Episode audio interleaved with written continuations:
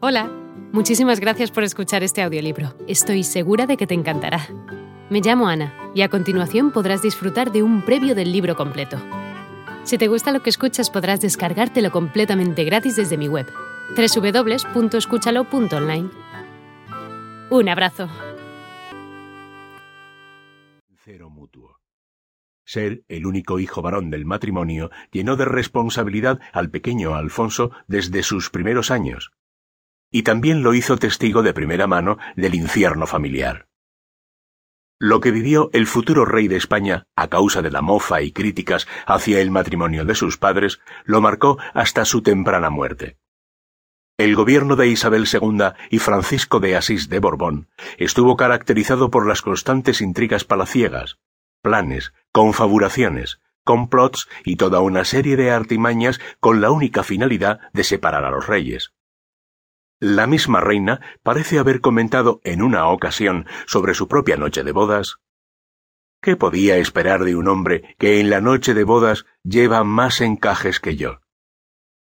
Incluso son conocidas las coplas y burlas a costa de la supuesta homosexualidad del rey, al que apodaban Paquita, algunas de las cuales, publicadas en libelos y gacetas de la época, han llegado hasta nuestros días. Una de ellas, que mereció la condena real, decía lo siguiente. Gran problema es en la corte. Averiguar si el consorte, cuando acude al excusado, mea de pie o mea sentado. Si bien es cierto que la burla va en dirección a la homosexualidad, nunca probada del padre de Alfonso XII, la alusión a que el rey orinaba sentado se fundamentaba en datos reales, pues Francisco de Asís sufría hipospadia, una malformación de la uretra. Hoy se sabe que el consorte no tenía el orificio de salida en el glande, sino en el tronco del pene, y ello le impedía orinar de pie. Pese a esta explicación, no del todo conocida en su tiempo, la incompatibilidad entre ambos fue alejándolos a tal punto que el abismo entre ambos, hacia 1857, era insalvable. Por causas obvias y también por su carácter impulsivo, la reina vivió sucesivas aventuras amorosas con una serie de hombres que contribuyeron a agriar el clima político, sobre todo después de la Revolución de 1868, de la que hablaremos en breve.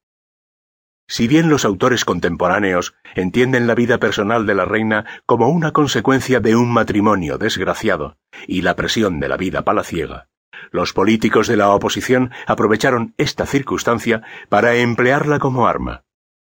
Se construye así el mito sobre la reina ninfómana que ridiculiza a la soberana y distanciándola más aún de su pueblo. Estallido de la Revolución de 1868 y exilio en París. El rechazo del pueblo hacia la reina marcó un peligroso momento para la familia del jovencísimo Alfonso XII, en aquel entonces un niño no mayor de diez años. Más aún, cuando desde inicios de 1865 el descontento contra el régimen monárquico de Isabel II en los ambientes populares, políticos y militares era patente, acusándoseles de no haber sabido resolver los problemas del país. Para colmo, una grave crisis económica hacía fácil la proliferación de nuevos pronunciamientos y revueltos como el que, en 1866, lideró Juan Prim, o La revuelta de los sargentos en San Gil.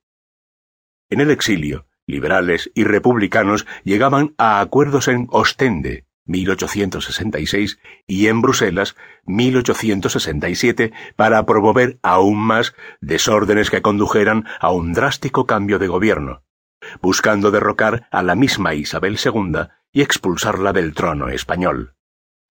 No sería, sin embargo, que hasta el retiro y posterior muerte del ministro Leopoldo O'Donnell, en 1867, cuando se produjo una importante migración de simpatizantes de la Unión Liberal, que proponían un gobierno más eficaz para España. Para septiembre de 1868, la suerte de la familia de Alfonso XII ya estaba echada. Las fuerzas navales, con base en Cádiz, al mando de Juan Bautista Topete, Juan Prim y Antonio de Orleans se amotinaron contra el gobierno el 19 de septiembre de 1868, obligando a la familia real a mudarse a París y a alejarse de su patria al menos seis años, tiempo conocido en la historiografía española como el sexenio democrático. Alfonso XII, mirado con simpatía por algunos grupos políticos, vio en este viaje un nuevo renacer. Ya con once años cumplidos, por primera vez en su vida se sintió lejos de la asfixiante. Hola de nuevo.